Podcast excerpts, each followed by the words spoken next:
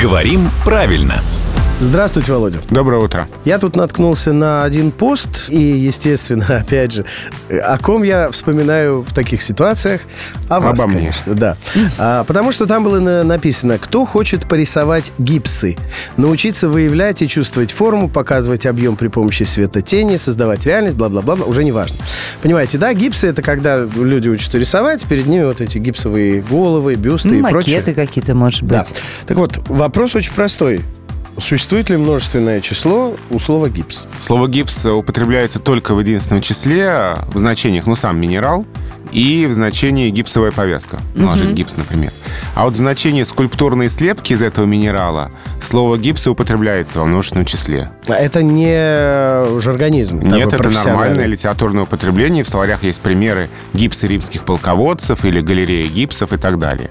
Если мы, соответственно, рисуем эти гипсы, то множественное число здесь нормально. То есть мы рисуем гипсы, и зря я про вас вспомнил. Ну ладно. Нет, почему это зря? Вспоминайте про меня почаще. Добрым словом. Да вас забудешь каждый день в 7.50, 8.50 и в 9.50. И без гипса.